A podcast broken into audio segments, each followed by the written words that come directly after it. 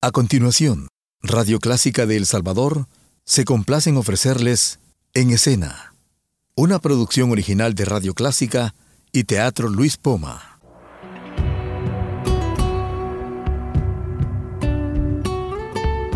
Siempre con usted, Radio Clásica 103.3.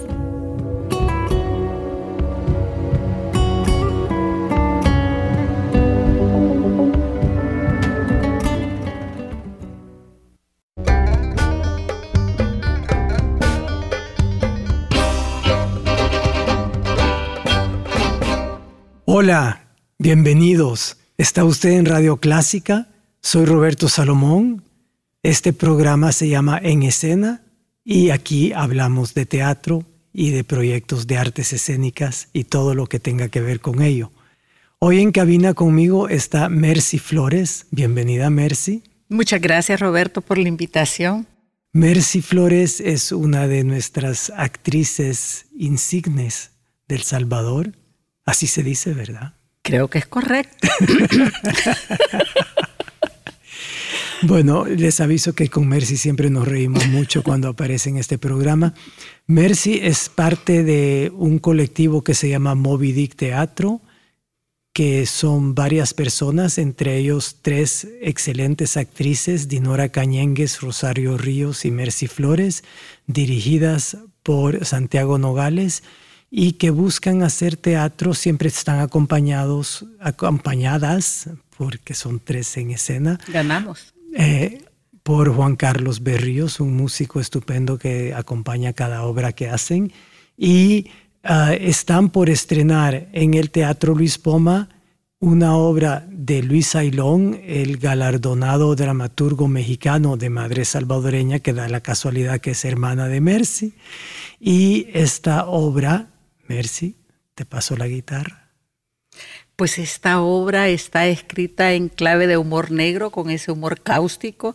Eh, que se llama La Niña de los Cuchillos. Sí, que se llama La Niña de los Cuchillos y es la segunda obra que nos escribe a Moby Dick Teatro Luis Ayón. Estamos con esa experiencia de, ¿qué puedo decir?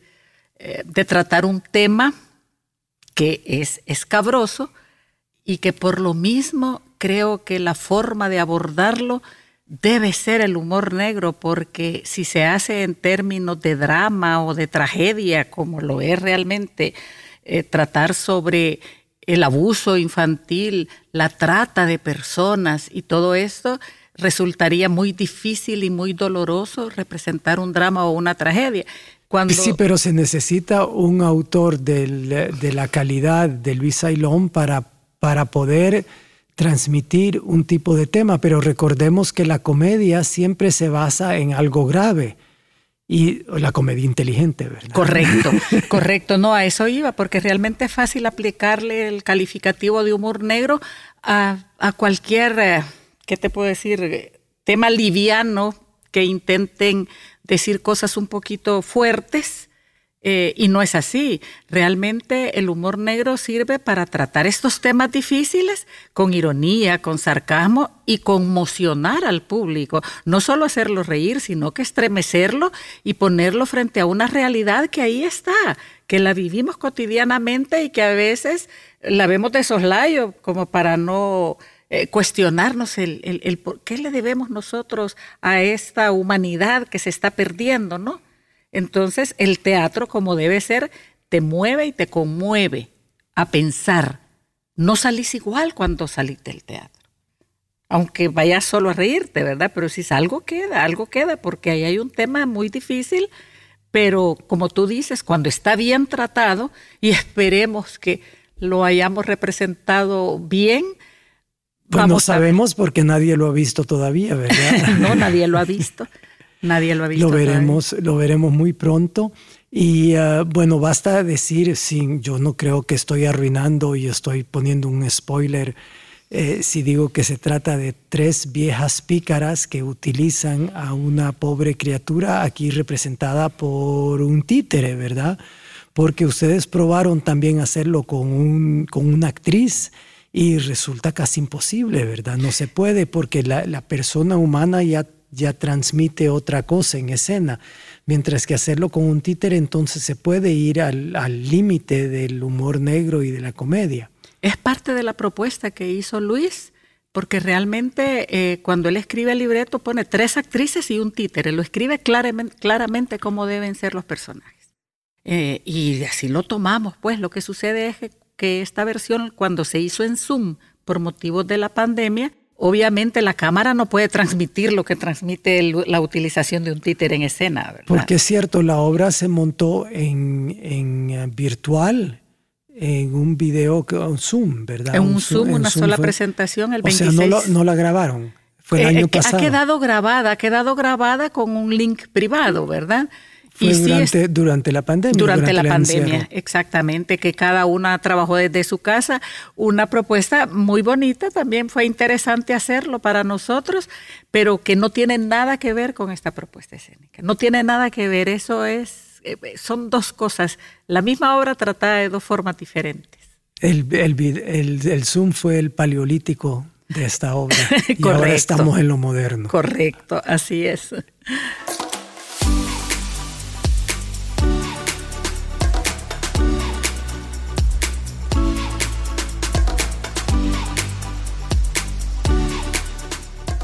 Estoy con Mercy Flores, está usted en escena, soy Roberto Salomón y estamos hablando de la obra La Niña de los Cuchillos que próximamente se estrenará en el Teatro Luis Poma. Mercy, hablemos un poco de Luis Ailón, el dramaturgo. Esta es como la séptima, octava obra que se hace de Luis en El Salvador, varios grupos. Bueno, yo he dirigido dos obras de él, estoy por... A, montar una tercera obra que escribió ex profeso también para, para, para el Teatro Luis Poma. Eh, para ustedes ha escrito dos obras ya. Dos son, ¿verdad? Dos, Creo, sí. Dos Las partículas de, Dios y, y, ya está. Y La Niña de los Cuchillos. Y La Niña de los Cuchillos. Y eh, también he montado La Extinción de los Dinosaurios. La Bocha montó una obra Caracoles Estresados. Caracoles Estresados. Tú montaste Rosa Mexicano. Claro, Rosa Mexicano y, la extinción. Y Rosario, Rosario cuando dirigía La Huella del Venado en la Don Bosco, montó instrucciones para acabar con la neurosis. Así que se dan cuenta, o sea, un dramaturgo de madre salvadoreña eh, que vive y trabaja en México y que ha sido traducido a muchos idiomas y que es uno de los dramaturgos más en vista en México e internacionalmente, acaba de ganar el premio Ibsen en Noruega, que es un premio que el gobierno de Noruega da para una obra que tiene que ver con el gran autor que fue Henrik Ibsen. Y eh, Luis Ailón ha escrito una obra impresionante. La verdad es que la está escribiendo, es un proyecto. Yo leí el proyecto, pero con el que ganó el premio, porque el premio consiste en un dinero para poder escribir y crear esa obra, la, la que va a ser con un grupo de actores con quien él trabaja ha hecho mucho cine ah, y, siempre tiene una visión, eh, digamos, una visión negra, eh, oscura de la sociedad y los mecanismos de funcionamiento de la sociedad. Sí, realmente. Em, se caracteriza por eso, Luis. Aparte de que dinámico a la hora de escribir, me encanta el hecho de que no use ninguna acotación, que deje en libertad a la persona que tiene en sus manos su texto para que haga con él lo que quiera, no te está diciendo lo que él piensa en ese momento. Yo creo que él disfruta de ver sus puestas, eh, las puestas en escena que hacen de sus textos precisamente por eso, para ver qué es lo que provoca en cada director. Yo no sé cómo, cómo has hecho tú con, con, con, la extinción y con, Rosa Mexicana, porque realmente tampoco tienen a no ser una breve descripción tal vez al inicio, pero ya luego en el texto no te dice absolutamente nada de lo que debes hacer. Pero a veces te dice unas cosas que te pueden matar en el momento, ¿verdad? En la extinción de los dinosaurios, pues yo estaba actuando para Rosa Mexicano, me dijo que todo estaba muy bien, pero para la extinción de los dinosaurios me dijo, eres muy joven para el personaje. ¡Ay, qué alegre! Fíjate.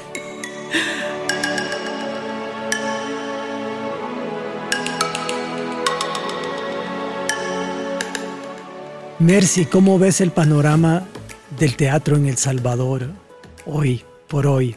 Pues, se quedó pensando la actriz. Pues sí, porque hoy por hoy lo veo más difícil que hace dos años, por decirte algo, porque como que están cerradas muchas puertas. El mismo hecho de que no queda claro cómo quedó el CENAR, me explico. El Centro Nacional de el Artes. Centro Nacional de Artes. Eh, el hecho de que qué ha sido de estos muchachos que estaban estudiando.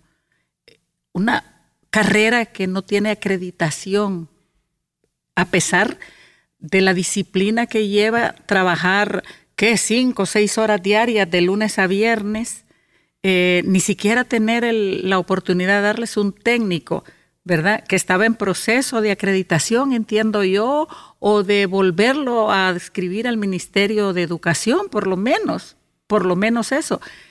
Pero es una pena porque, por lo que yo percibo, te digo, tengo ya casi 40 años de estar en el, eh, haciendo teatro y los últimos 15 años, sí, los últimos 15 años, yo he percibido un auge de amor de jóvenes hacia el teatro. Hay de, muchas compañías que sí, han nacido y eh, muchos, hay sí. un talento muy grande. Hay un talento muy grande.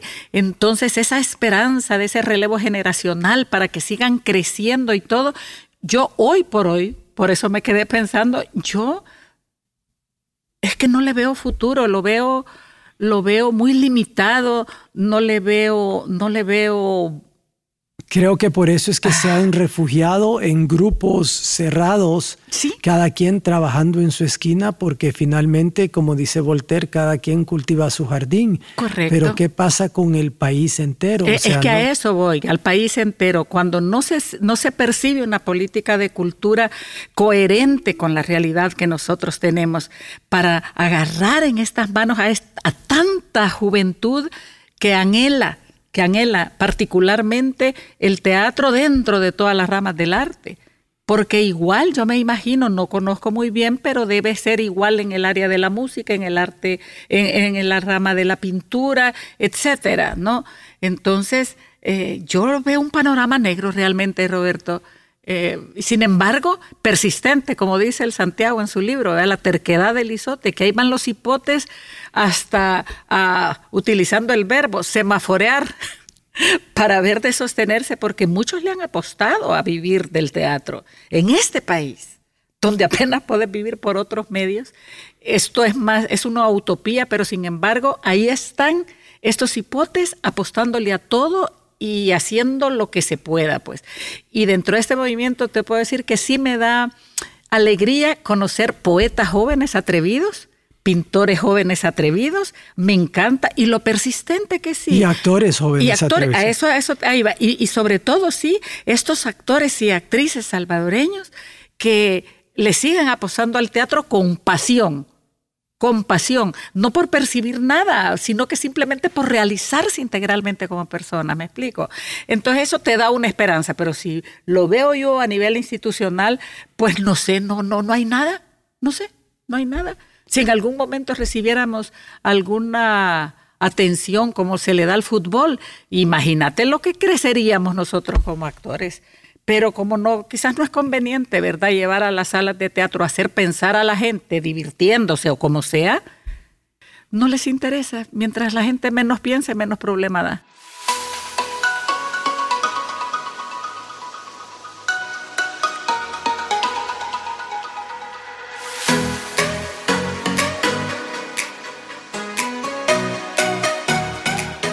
Mucha gente no sabe cómo funcionamos en el teatro y es interesante comentar a veces en la radio que cuando hacemos teatro nosotros necesitamos todos trabajar juntos.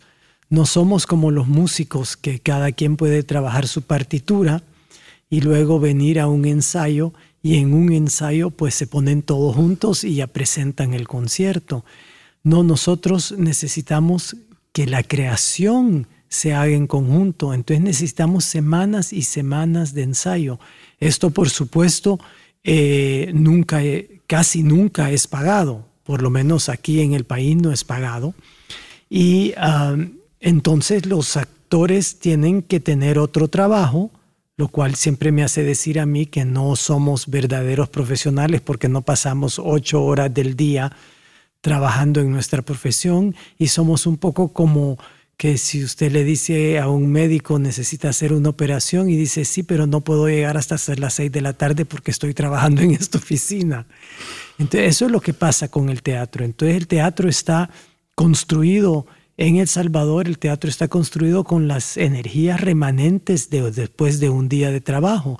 Y, ese, y a pesar de eso, pues se da el milagro que tenemos tantos grupos de teatro, tantas obras. Bueno, la semana pasada habían cuatro obras excelentes en cartelera en cuatro teatros distintos.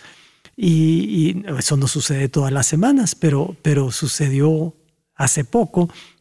Entonces, me parece interesante que, que, hablemos un poco de esto. Mercy, tú que, que tienes, como dices, 40 años de estar en esto y de dar tu energía remanente para crear milagros.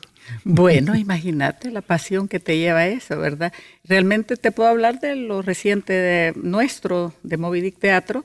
Eh, iniciamos ensayos para La Niña de los Cuchillos eh, a finales del mes de mayo de este año. Eh, si tú cuentas, son casi cuatro meses. Hubo una breve interrupción ahí en agosto, ¿verdad? Por razones de viaje de una de nuestras compañeras. Y seguimos, pero le dedicamos este, que cuatro días a la semana, dos horas diarias, eh, intensa de trabajo, donde, como tú muy bien lo dices, es, es, la creación colectiva, nos necesitamos una a la otra y bajo la batuta del director, pues, para seguir creciendo, para lograr manejar los ritmos, para, para tantas, para... ¿Qué va a durar esta obra? Va a durar una hora, una hora, hora quince quizás pueda durar aunque en tiempo real nosotros la estamos haciendo en 54 minutos ya, ¿verdad? Eh, sin embargo, sabemos que va a durar más de una hora. Em, para lograr eso, eh, pues, es, es, una entrega. Sí, trabajamos dos años para hacer una hora de espectáculo. Sí, eh, podemos, podemos tener cuántas horas de trabajo, podemos lograr capitalizar más de 100 horas de trabajo para poder presentar 55 minutos de espectáculo. Y eso no es fácil, se dice rápido, pero no es fácil, es intenso y a veces eh, divierte cuando las personas salen como muy atrevidas, ¿verdad? Y te dicen, hey, mira, si yo puedo hacer eso, ¿y por qué no me llamas? Entonces digo yo, y si así le dijera a un músico sin sin saber si tenés voz para hacerlo, sin saber tocar un instrumento, ¿por qué tanto irrespeto para el teatro? O sea, es fácil decir, yo lo puedo hacer, ¿por qué? Porque te aprendes un texto y lo decís ahí en una tarima sin tener, sin tener este temor al público. Según, según algunas personas, eso es todo. Pero es un atrevimiento terrible. Sí, porque si un ingeniero que no es ingeniero hace un puente eh, y lo hace mal, el puente se cae. Correcto. Desgraciadamente los escenarios no se, incendian cuando la gente es mala. Correcto. Entonces, esas cosas suceden, Roberto, dentro del, dentro del, de las entrañas, digamos, de cada grupo, ¿verdad?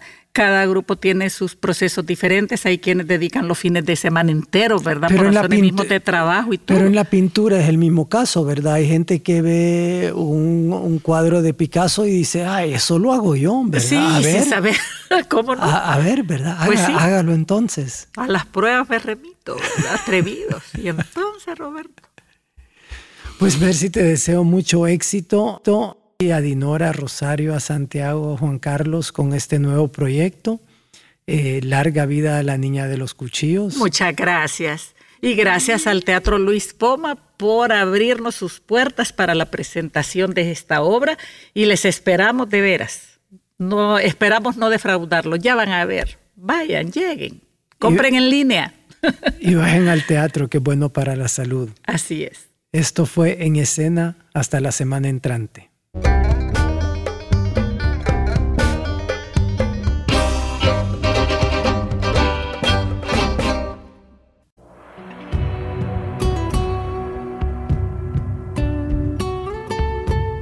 Siempre con usted, Radio Clásica 103.3.